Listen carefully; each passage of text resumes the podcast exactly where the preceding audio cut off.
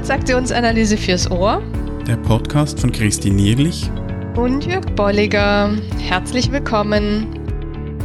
Im zweiten Teil unserer Miniserie zum Thema Skript unterhalten wir uns über Einschärfungen und Erlaubnisse.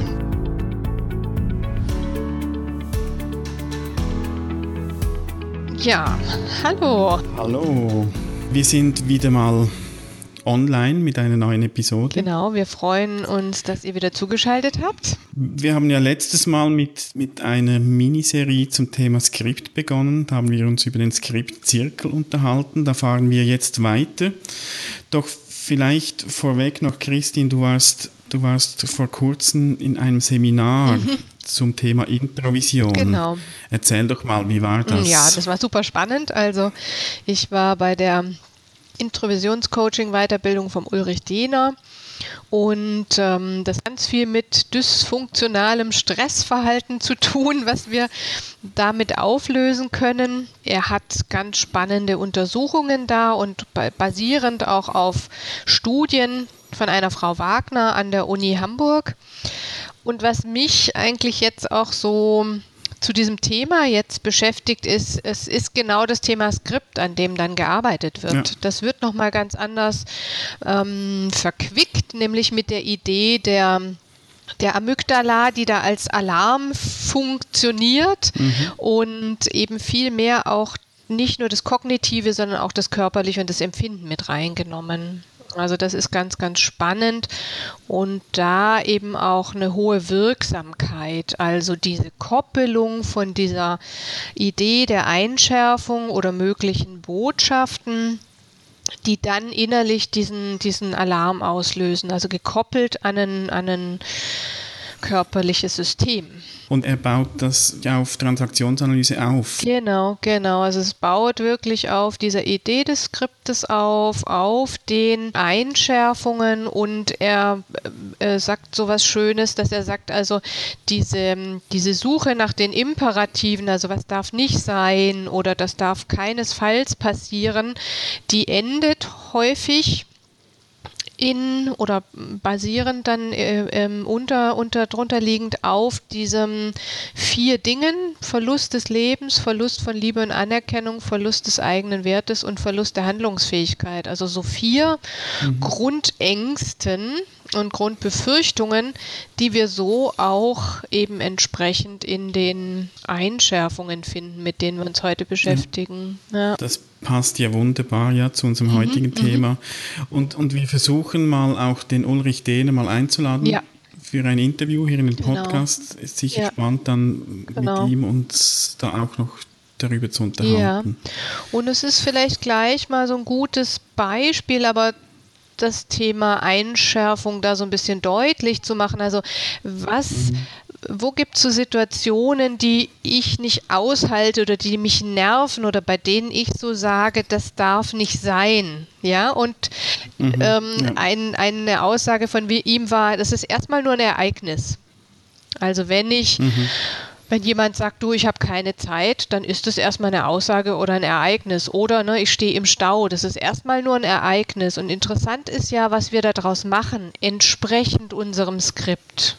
Ja, und mhm. dann kommen nämlich so Botschaften wie, man darf nicht zu spät kommen oder es ist ganz fürchterlich, wenn man zu spät kommt oder mhm. also und da sind wir schon so bei den darunterliegenden Themen. Das, da sind wir mitten im mhm, Skript voll. Genau, genau. Ja. Und heute haben wir uns das Thema Einschärfungen vorgenommen. Mhm. Nächstes Mal geht es dann noch um Antreiber, aber heute sind die Einschärfungen im Fokus. Ja. Was ist denn eine Einschärfung, Christine? Also eine Einschärfung oder auch genannt Bannbotschaft, die ist, ähm, die, die übernehme ich und ich lasse mich von der jeweils leiten. Das ist, äh, wenn man es zeichnet, äh, dann ist es von dem Kind-Ich des Erwachsenen übernommen in, ins Kind-Ich des Kindes. Also eine Einschätzung, eine Entscheidung, wenn ich als Kind meine Eltern gesehen habe, das mag Mama, das mag Papa, dann werden sie wütend. Also ein unbewusster Prozess, dem ich da folge mhm. und aus dem ich etwas mache. ja, aus dem ich eben entsprechend eine Entscheidung, eine Botschaft ableite. Das ist nonverbal und liegt unterhalb sozusagen der Wahrnehmensgrenze auch größtenteils. Ja. Mhm. ja. Obwohl es dann, da kommen wir dann auch noch drauf, in, in Worte gefasst mhm. wird. Das, das, verleitet ja manchmal so zu der Annahme, dass das wirklich so vermittelt mhm, worden mhm, mhm. ist von nee, den Eltern. Genau. Und du sagst jetzt, das ist vom Kindig der mhm. Eltern zum Kindig des ja. Kindes. Das heißt, auch von den Eltern ist das wahrscheinlich oft unbewusst, genau, wird das genau. vermittelt, weil das eben auch aus ihrem Kind, ja. aus irgendeinem Bedürfnis oder einem Defizit ja. her vermittelt. Genau, also wenn die, ne, wenn die Mutter gestresst reagiert, weil die Oma da ist oder so, ne, dann, dann, dann mhm. ist es nicht verbal und trotzdem merkt das Kind diese Anspannung der Muskeln der Mutter oder vielleicht mhm. das verzogene Gesicht und, und erlebt daraus, hm, die Mutter ist anders als sonst. Und was heißt das denn? Mhm. Es gibt auch so ein schönes Beispiel, wenn, und das ist bei Burn auch so gewesen, wenn, wenn ein Elternteil stirbt, ne, welche Ableitung treffe ich denn dann? Mhm, heißt ja. es dann, ah, ich muss jetzt an die Stelle des Erwachsenen treten? Das hat vielleicht gar keiner mhm. gesagt. Und trotzdem erlebe ich, mhm. oh, der Vater stirbt. Das heißt, ich muss ja jetzt als Junge, als einziger Junge vielleicht in der Familie seine Stelle, seine Rolle ersetzen. Das ist dann die Ableitung daraus. Genau, und, und wieder diese individuelle Ableitung, mhm. die wir letztes Mal auch schon besprochen haben im Zusammenhang mit dem Skriptzirkel, dass jedes Kind sich seinen eigenen Reim darauf bildet ja, aus dem Geschehen. Genau. Das heißt eben die Einschärfung, die, die wird primär vom, vom Kind dann gebildet. Genau, und ich finde auch wichtig, das nochmal so zu betonen, also nicht, ich habe eine Einschärfung, ja, also als, mhm. als irgendwas, was mir in den Kopf gesetzt wurde, sondern die hat sich entwickelt oder zu sagen, ich habe mich mhm. da entschieden, natürlich jetzt ne, in, in, in der unbewussten Form oder auch von mhm. welcher Einschärfung lasse ich mich leiten. Das macht es einfach mhm. nochmal mehr im Sinne des Verhaltens und, und veränderbar auch und nicht ich bin. Mhm. Ne, ich bin meine Einschärfung. Ja. Die, die Einschärfung, das sind dann Skriptüberzeugungen für die wir ja dann immer wieder auch Bestätigungen suchen, also uns entsprechend verhalten und dann Bestätigungen suchen. Das heißt, die werden immer mehr verstärkt, so, solange wir diese aktiv halten mhm. und ich, ich sage mal nichts dagegen unternehmen. Ja, und sie können auch mhm. durch wenn man System mal nennt, ähm, durch das System Familie aufrechterhalten werden. Mhm. Es, ja. es, ist, die Goldings haben das beschrieben, eben, wie gesagt, sehr stark in dieser Idee der negativen frühkindlichen Beschlüsse und ähm, ich finde nochmal aufgebrochener ist es auch gut zu sehen, es gibt da ein System drum, das möglicherweise diese Beschlüsse mhm. oder diese Kultur, kann man vielleicht auch sagen, aufrechterhält. Also so Do's und Don'ts mhm. in einer Familie gehören da auch dazu. Hm? Ja, und, und wenn, wenn du sagst System, da bin ich ja dann auch Teil eines ja. Systems. Oder eben dieser Junge, mhm. der dann quasi der Vaterersatz mhm. wird, das in einer frühen Zeit mal für sich so zusammengereimt oder entschieden hat. Das wird ja dann wahrscheinlich auch von der Mutter geschätzt ja. in einer gewissen Art und Weise, dass er dann so hilfsbereit mhm. ist und, und auf die Kleinen schaut und so weiter. Und er ist genauso Teil des Systems. Mhm, genau. Also das genau. hängt dann wieder so mobile-artig mhm. zusammen. Und wird verstärkt oder ent, entspricht dann so einem Prozess, der sich weiterentwickelt, genau. Und andersherum sagen die Goldings natürlich, deswegen haben sie dann auch diese neue Entscheidungstherapie oder Schule gegründet, sagen sie, naja, wenn ich mich da als Kind für entschieden habe und es sozusagen angenommen habe, dann kann ich mich später, wenn es dann und das ist dann meistens der Fall, nicht mehr hilfreich ist, mhm. kann ich mich entsprechend auch wieder umentscheiden oder neu entscheiden mhm. und einlernen und ja. sagen, ich darf sein, wer ich bin, wenn ich vorher gedacht hatte, mhm. also ich darf nicht ich selbst sein. Und das ist oftmals auch ein gewisser Prozess. Ja, definitiv. Also es klingt, es klingt so mhm. einfach, du kannst dich neu mhm. entscheiden. Ähm, rein rational ist es das, weil aber diese, diese Einschärfungen sehr ähm, in einer frühen Phase entstanden mhm. sind und oftmals auch nicht mehr so bewusst zugänglich, was denn da geschehen ist, sind sie auch tief verankert. Deshalb braucht dieser Prozess des sich Neuentscheidens oftmals auch, auch mhm. Zeit. Und das ist, die, die darf man sich mhm. geben. Genau, und auf, auf mehrere Arten, ne, überhaupt erstmal zu entdecken, mhm. wo wird es sichtbar, wann ist es für mich hinderlich und das haben wir eben bei dem Thema Introvision auch gemacht, wann bringe ich mich dadurch in Stress, ja, dass ich denke, ich mhm. muss XYZ oder es könnte sein, schlimmstenfalls das, diese ähm, Korrelation da auch so aufzudecken und zu entdecken, das ist wirklich, dass man mhm. eine Schicht nach der anderen auch so ja, entdeckt und aufblättert seines mhm. Selbst. Mhm. Interessant finde ich auch immer die Frage, was haben denn diese jetzt in, in diesem Fall Einschärfungen, was kann ich da vielleicht sogar auch Positives rausnehmen? Mhm. Mhm. Die, die haben mich ja geprägt die, im negativen Sinn, also ich schränke mich damit ein. Mhm. Und auf der anderen Seite gibt es vielleicht auch Themen, die ich dadurch gelernt habe oder die ich mir angeeignet habe, die ich konstruktiv nutzen kann, wenn ich es eben bewusst mache. Ja, ja, genau. Also mit der Idee zum Beispiel auch, der Depathologisierung zu sagen, wie bin ich mhm. denn durch dieses Verhalten, was ich dann mir äh, entschieden habe oder mir angelernt habe, wie bin ich dadurch, wie habe ich mich dadurch arrangiert, welche Begabungen habe ich dadurch entwickelt und so diese beiden Seiten der Medaille auch zu, zu sehen. Ja. Und dann auch bewusst zu sagen, aha, diesen einen Teil behalte ich Mhm. Der ist hilfreich in dieser und jener Situation und in diesen und jenen Situationen ist es dann wieder nicht hilfreich, wenn ich mhm. zu sehr mich zum Beispiel in den Hintergrund rücke, anstatt zu sagen, wer ja. ich denn sein möchte oder wie ich denn zu der zu einer Gruppe oder sowas beitragen möchte. Mhm. Und, und schön an, an dieser Idee, dass es eben ähm, selbst entwickelt worden ist, nicht einfach von Eltern oder Bezugspersonen verordnet, so im Sinne von, ich habe jetzt halt eine schwierige Kindheit gehabt, deshalb kann ich mir alles erlauben. Ja, oder meine Eltern sind schuld, genau. Mhm. Ja, genau.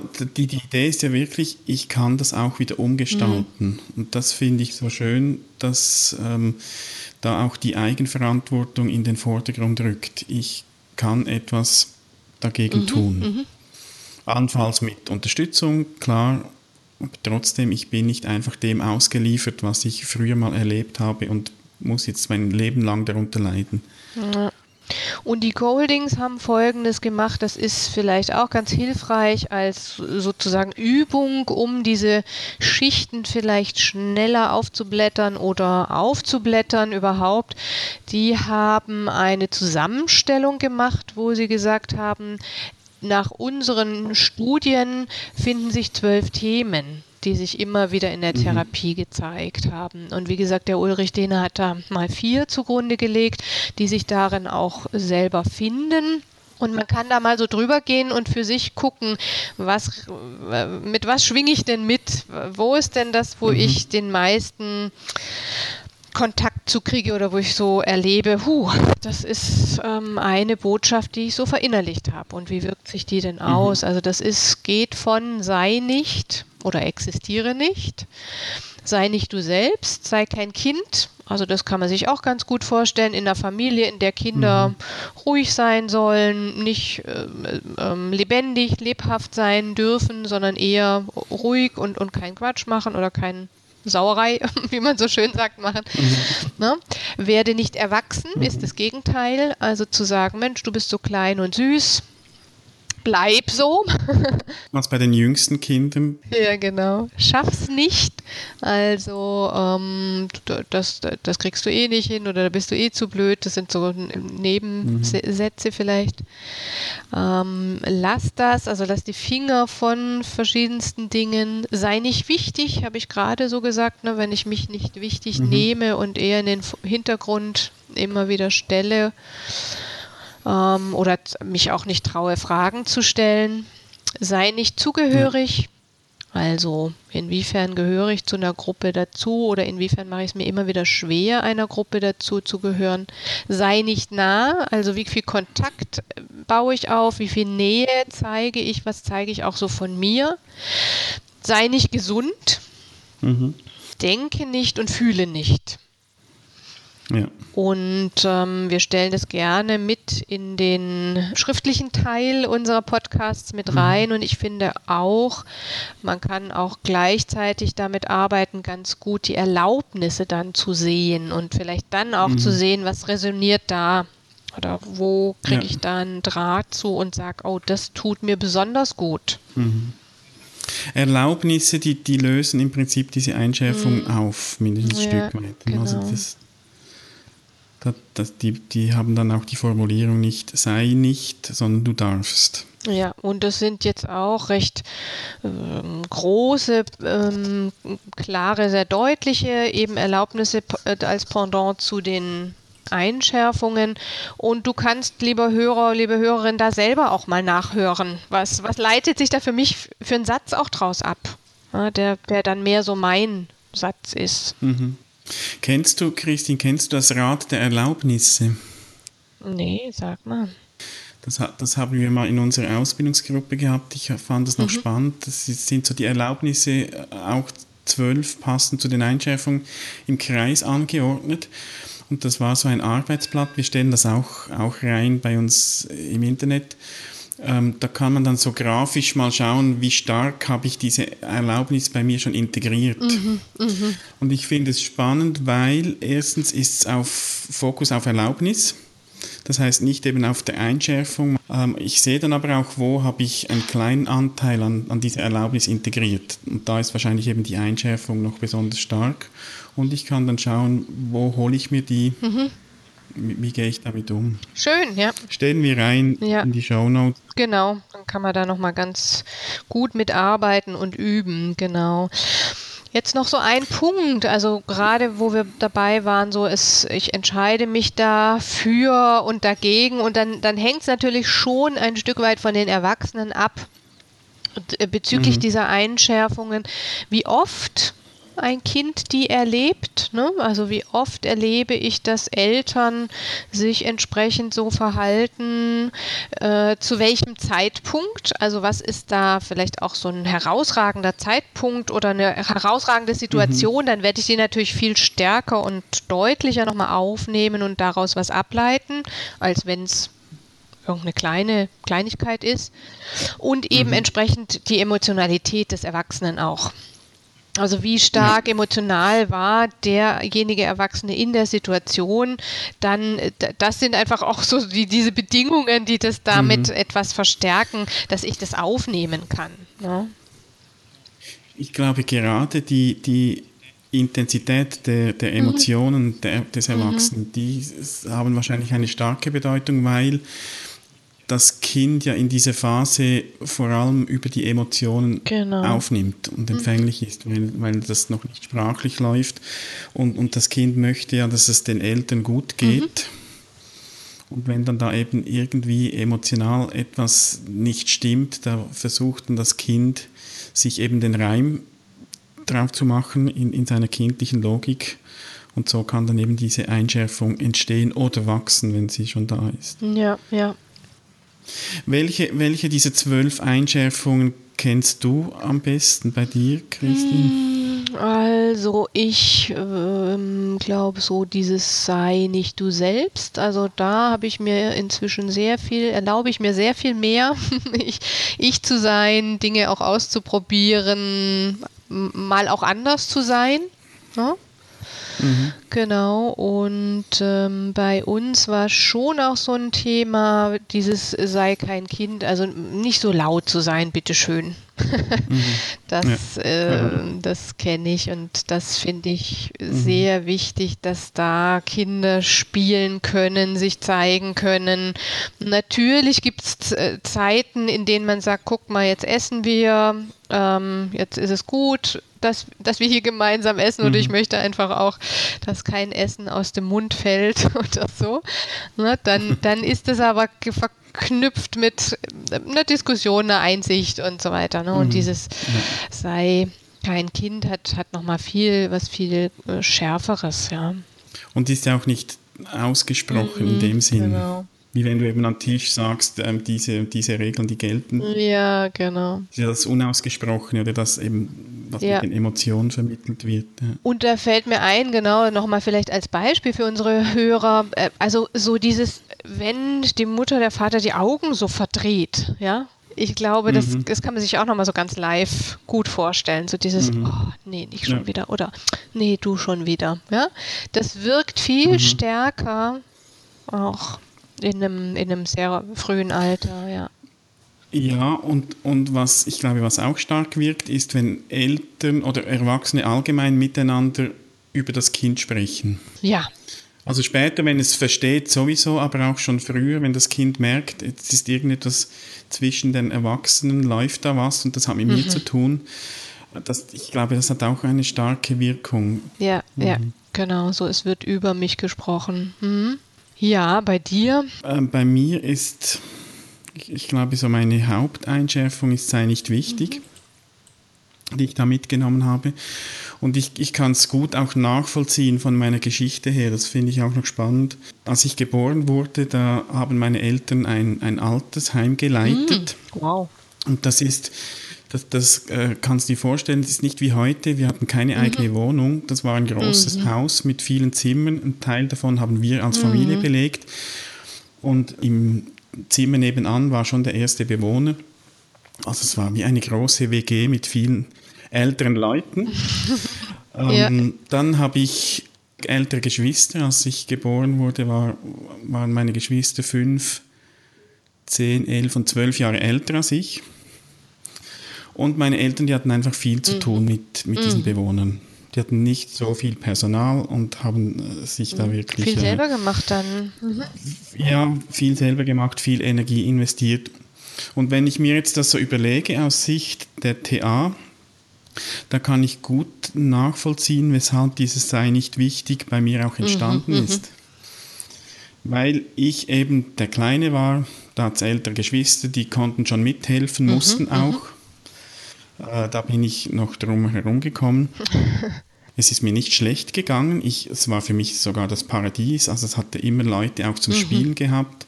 Es gibt Fotos, wo, wo man mich sieht musizieren mit einem Bewohner und also wirklich mhm. schön, mhm.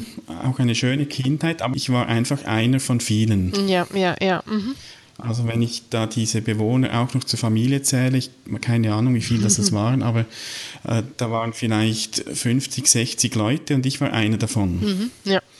Und das äh, kann ich gut nachvollziehen, dass das etwas bei mir entstanden ist oder dass ich mir da etwas zusammengereimt habe von, ich bin halt nicht so wichtig. Mhm, mh.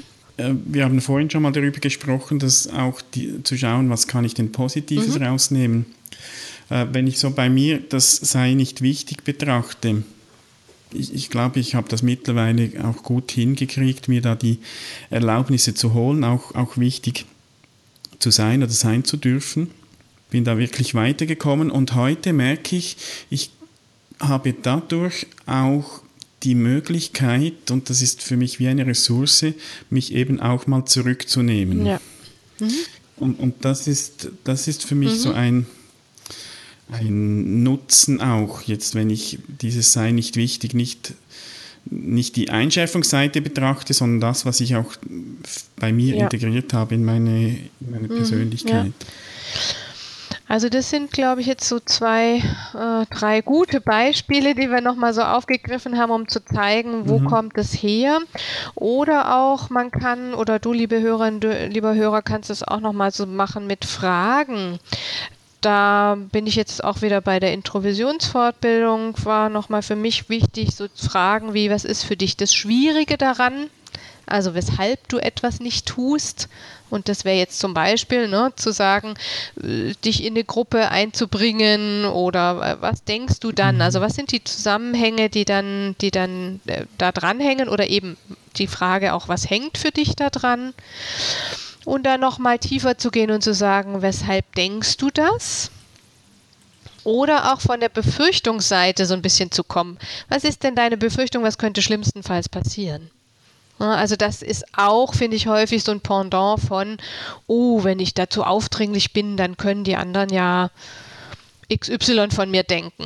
Oder dann könnten die ja weggehen oder dann, dann könnten die ja lachen oder so. Also das sind, dann sind wir wirklich an dieser untersten Schicht, in der, in der so dann sehr deutlich wird, was da für eine Angst und Befürchtung dahinter steckt. Mhm, ja. Und diese Fragen, die listen wir auch noch auf auf der Internetseite. Wenn du das jetzt irgendwie mit einer App hörst, kannst du auf transaktionsanalyse.audio-044 für Episode 44 kannst du das auch noch nachlesen und diese Fragen nochmals anschauen, um das für dich zu mhm. beantworten mhm. und zu reflektieren. Genau, und ähm, nächstes Mal machen wir dann weiter mit dem Thema Antreiber, also weiterhin das Thema Skript, mhm. wie gesagt. Und wir freuen uns jetzt auf Rückmeldungen, Fragen etc.